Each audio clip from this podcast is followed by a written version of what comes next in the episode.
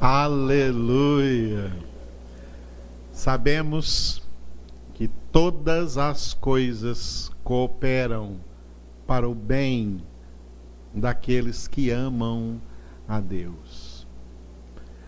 E todos aqueles que amam a Deus sabem que amamos porque Ele nos amou primeiro e porque o seu amor é derramado em nossos corações pelo Espírito Santo que nos foi outorgado. Amor que é a primeira das nove características do fruto que o Espírito Santo produz em nossas vidas. Só nós temos esse amor. Só os remidos têm esse amor. O amor descrito em 1 Coríntios 13, amor que tudo crê, tudo suporta. Preste atenção nessa, hein? em tempos de pandemia, de quarentena. Amor que tudo espera. Amor que jamais acaba. Aleluia. Louvado seja o Senhor, o amado de nossas almas. Vamos continuar meditando agora, na última parte da nossa congregação, no livro dos Atos dos Apóstolos. Nós estamos nos primeiros 30 versículos do capítulo de número 9, cujo título é este personagem Saulo, o apóstolo Paulo, a partir então aí da sua conversão ao Senhor Jesus Cristo. Já vimos que este texto está dividido em duas partes, em Damasco, em Jerusalém. Em Damasco, de 1 a 25, é onde ainda estamos, em Jerusalém, de 26 a 30. Atos 9, de 1 a 25, em Damasco. Esse texto, de 1 a 25, está também dividido em duas partes: conversão e pregação. Estamos na primeira conversão de 1 a 19, depois virá a pregação de 20 a 25. Atos 9, de 1 a 19, conversão. Este texto sobre a conversão está dividido em duas visões. A visão de Saulo, de 1 a 9, já terminamos esse texto. Estamos agora na visão de Ananias, um discípulo de Jesus ali na cidade de Damasco, na Síria, naquela época. Versículos de 10 a 19. Atos 9, de 10 a 19, visão de Ananias.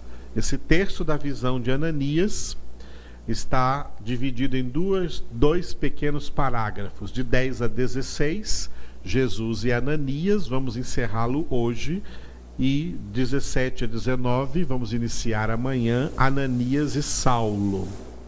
Atos 9, de 10 a 16, Jesus e Ananias. Esse texto tem uma introdução no versículo 10, a abordagem de Jesus, como Jesus abordou esse discípulo Ananias, que estava lá na casa dele em Damasco, e Jesus se manifestou a ele para dar a ele a ordem de ir procurar Saulo e ajudá-lo.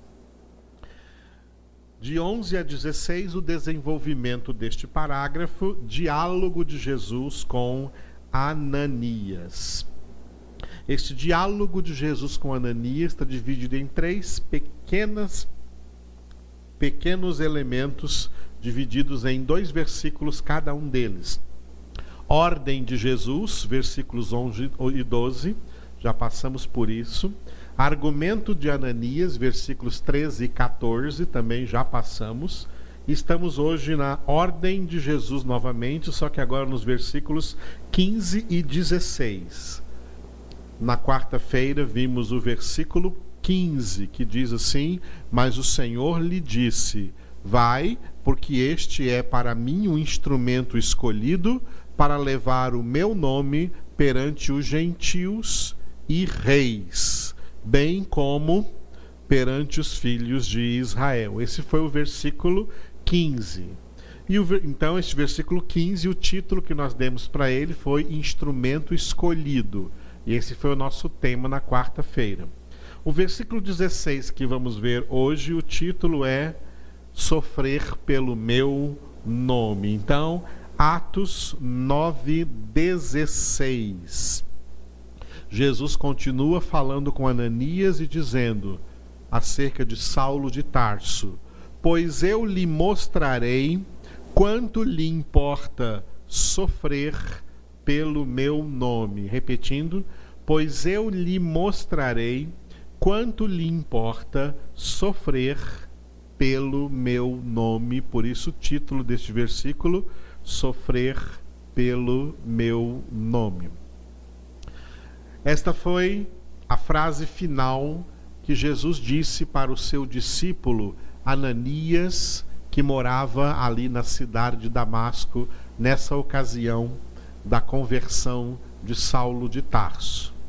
Quando Jesus então se manifestou a esse discípulo Ananias e lhe deu a ordem para ir ajudar, ajudar Saulo de Tarso aí nos primeiros passos da sua conversão. Para Saulo tudo isso era uma grande novidade, mas Ananias, que já era convertido, era experiente.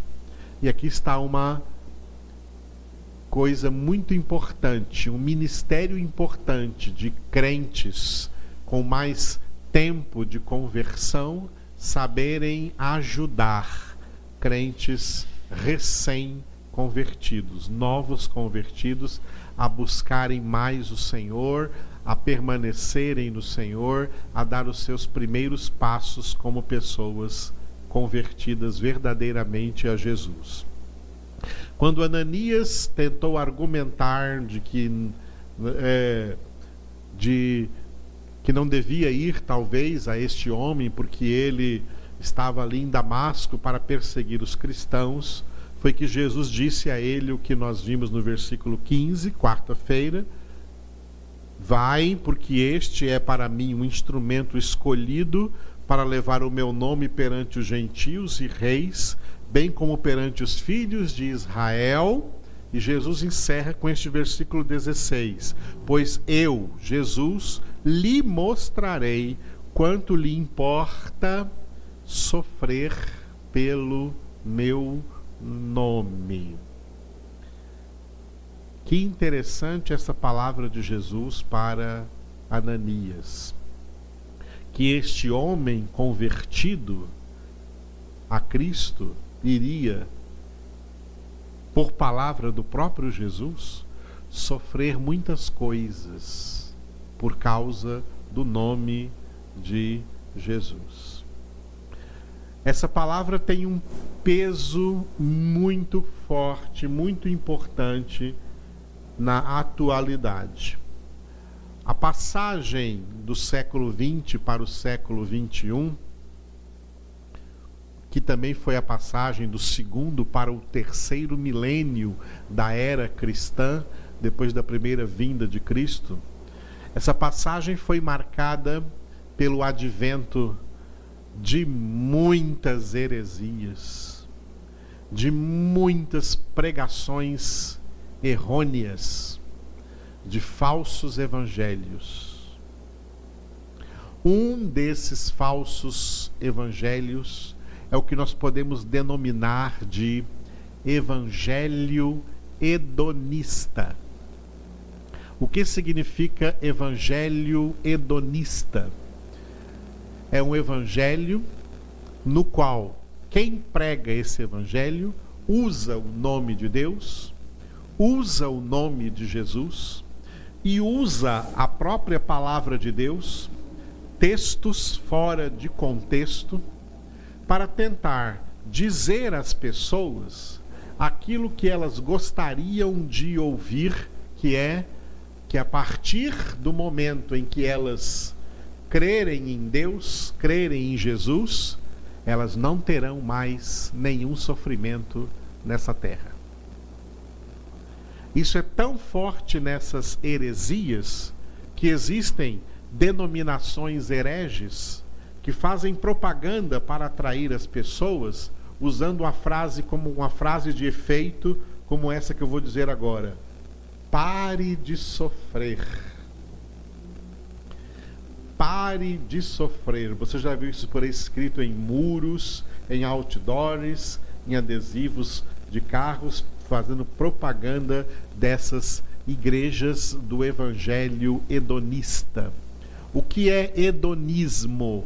Hedonismo é, ao mesmo tempo, a busca pela felicidade, que é o que o mundo faz. Tudo que as pessoas querem neste mundo é felicidade. A busca pela felicidade e a negação total de sofrimento. Tá? A negação total de sofrimento. Isso é um elemento de uma antiga filosofia humana, como todas as filosofias humanas procedem da árvore do conhecimento do bem e do mal e não da árvore da vida, que é a palavra de Deus.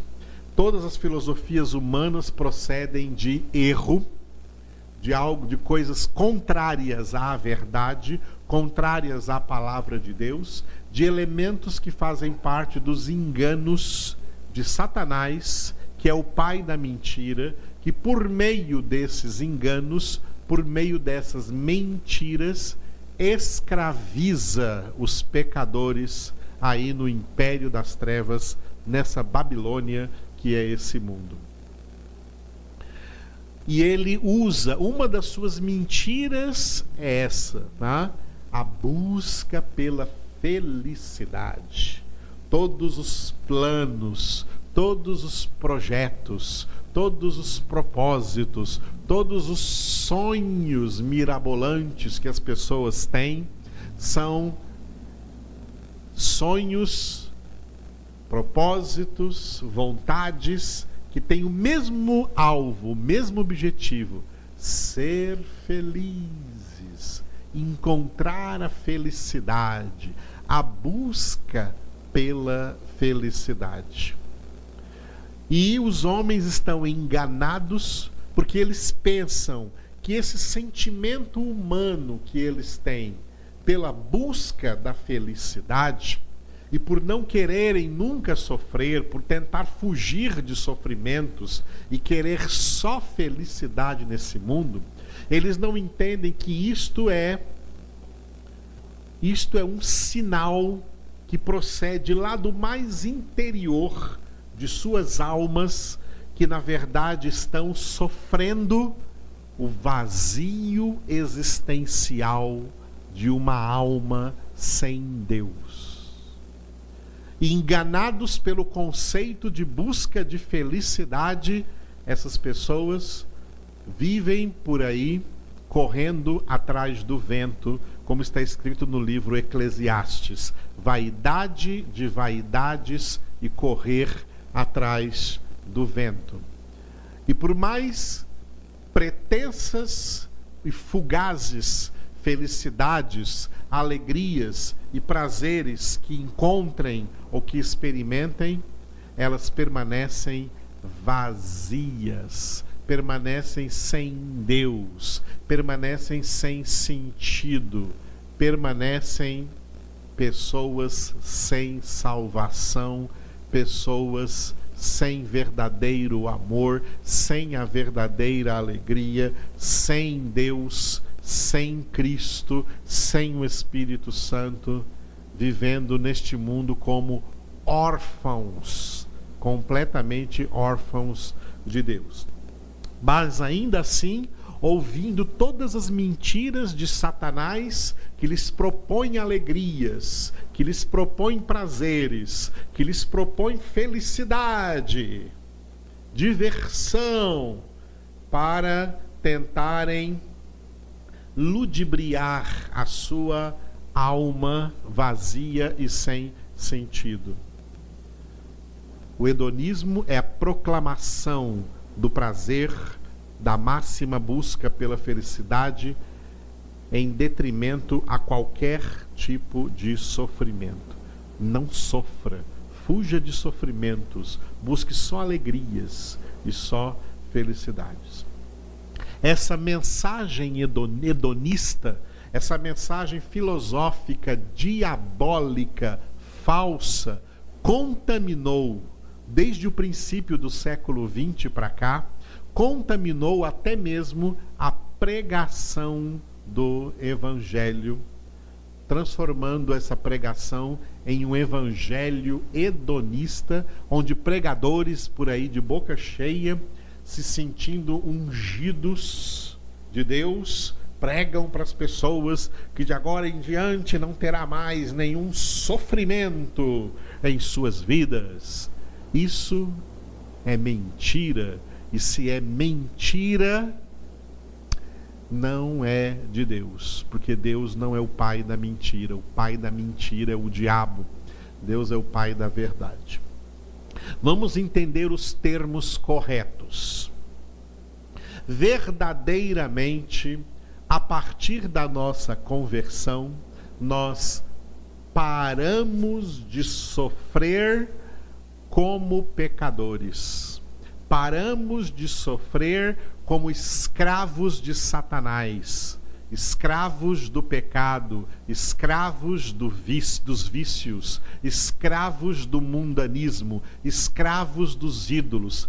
Essas coisas são quebradas da nossa vida pelo conhecimento de Deus. O conhecimento de Deus é a unção que despedaça todo o jugo que o pecado fazia pesar sobre nós, éramos escravos do pecado e do diabo. Isso é que era sofrimento. Desse sofrimento nós somos verdadeiramente livres. No entanto, somos livres desse tipo de sofrimento para ser, então, fortalecidos no Senhor, nos tornarmos sábios em Deus, no conhecimento de Deus, fortalecidos e sábios para enfrentarmos de agora em diante outros tipos de sofrimentos inevitáveis que sobrevirão sempre sobre nós que pertencemos ao Senhor. É esse tipo de sofrimento que Jesus está dizendo neste versículo 16 de Atos 9 que importa, importa que Saulo saiba que vai sofrer pelo nome, pelo nome de Jesus. Uma vez convertidos, pessoas genuinamente convertidas passam por sofrimentos sofrimentos necessários. Por isso Jesus disse: lhe importa sofrer pelo meu nome. Ou seja, é importante que soframos pelo nome de Jesus, porque dentro dessa gama de sofrimento é que está aquela promessa de Jesus quando ele pregou sobre as bênçãos do reino de Deus naquelas famosas bem-aventuranças, que não são bem-aventuranças, são bênçãos, no início do Sermão da Montanha, e uma delas era: Benditos os que choram, porque serão consolados.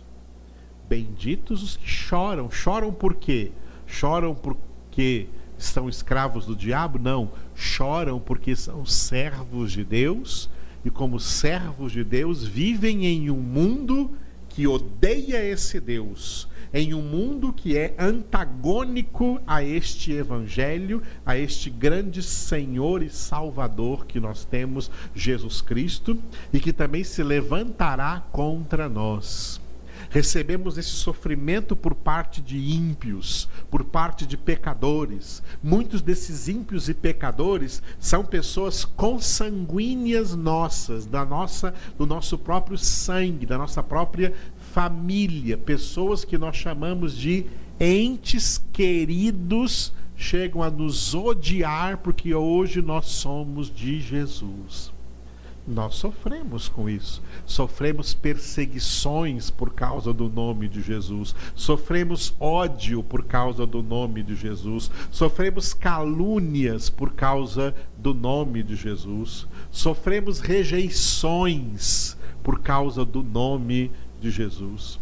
Pessoas nos rejeitam, pessoas nos têm como pior tipo de gente só porque nós somos de Jesus, porque nós cremos no seu evangelho, cremos na sua palavra e declaramos que somos em Cristo Jesus, filhos de Deus, somos odiados, e isso traz para nós uma grande gama de sofrimento, mas é um sofrimento importante.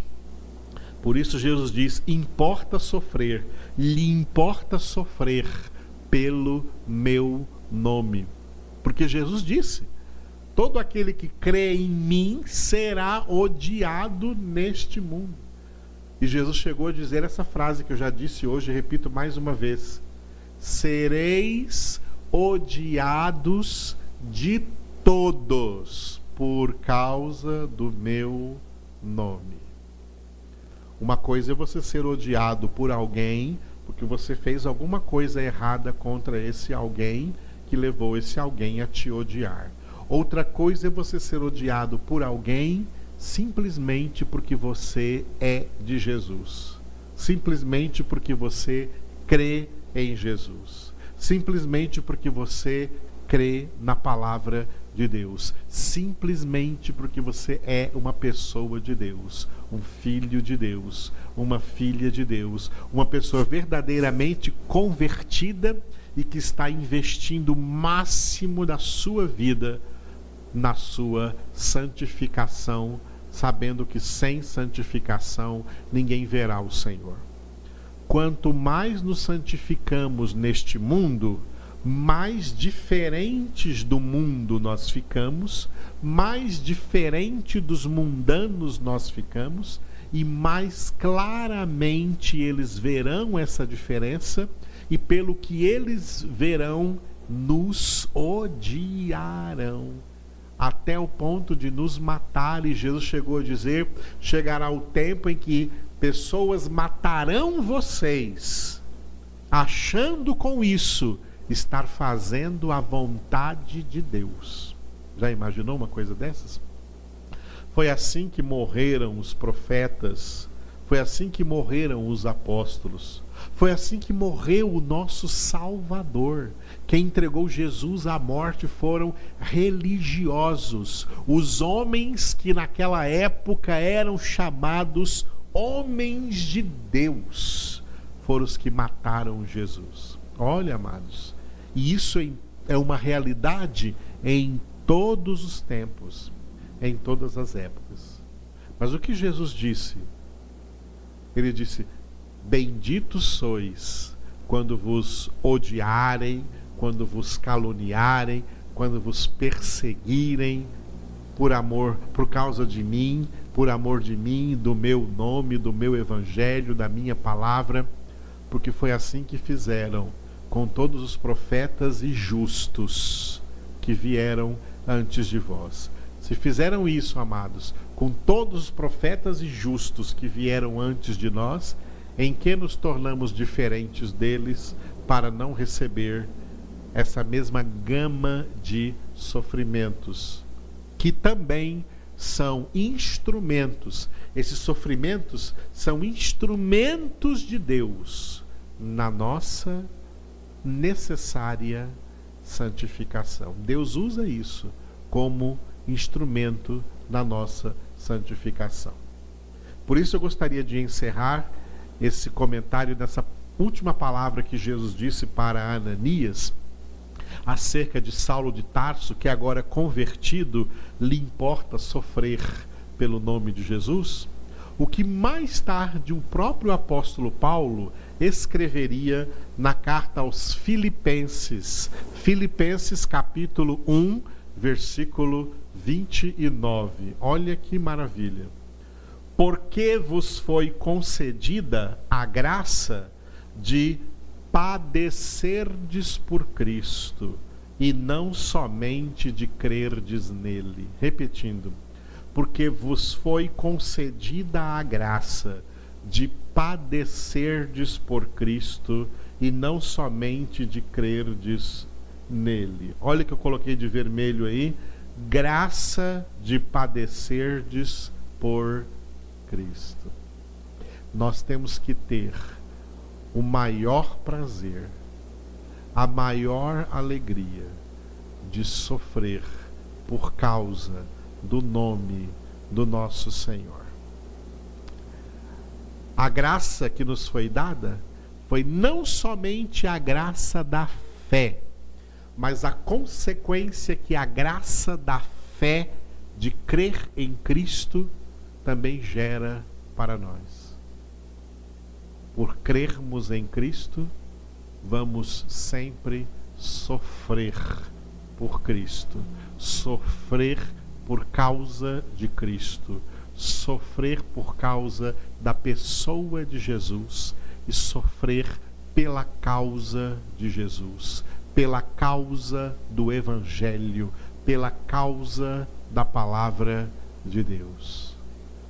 E esse sofrimento traz para nós um tremendo peso de glória diante do Pai, diante de Jesus, que se levantou na época do martírio do Estevão, diante do Espírito Santo, diante dos santos anjos de Deus, em todo esse reino espiritual. Quando Satanás e os demônios nos veem sofrendo, humilhados pelos outros por causa de Jesus, e mantendo a nossa firmeza, mantendo a nossa perseverança, mantendo a nossa fé, mantendo-nos no amor, no perdão, na sabedoria, no caminho, sem nos desviar, Satanás fica possuído de raiva, porque ele não vai conseguir nos derrotar, porque as armas que for, foram nos dadas são poderosas para destruir fortalezas. Em Cristo Jesus somos fortes. Sois fortes, como diz em 1 João 2, porque a palavra de Deus permanece em vós e tendes vencido o maligno. Assim como Jesus disse isso acerca de Saulo de Tarso, vale também para mim e vale para você. Nos importa sofrer pelo glorioso nome de Jesus. Oremos. Obrigado, Senhor. Obrigado pelo dom da fé que repartiste a cada um de nós. Obrigado, Senhor, por essa fé verdadeiramente evangélica que não esconde de nós, pelo contrário, declara positivamente que é um importante privilégio, além de crer no teu nome, também padecer sofrimentos por tão glorioso nome, por tua causa, Senhor Jesus. Obrigado, Senhor, porque usas também destes sofrimentos para nossa santificação. Te glorificamos por essa obra tremenda que tu continuas operando em nossas vidas, sem a qual jamais veremos o Senhor. Essa obra da santificação. Obrigado porque somos sim santificados na verdade, na tua palavra, Senhor. E somos santificados em meio a tudo quanto acontece em nossas circunstâncias, mesmo aquelas coisas que nos fazem sofrer, chorar, mas tu dissestes: Benditos os que choram, porque serão consolados. Te louvamos porque é assim que, quando chegarmos na casa do Papai, toda lágrima será enxugada de nossos olhos. É somente lá então que não mais haverá nenhuma espécie de sofrimento, mas somente eterno gozo e alegria de estarmos mergulhados no Senhor, na tua presença por toda a eternidade. Amém.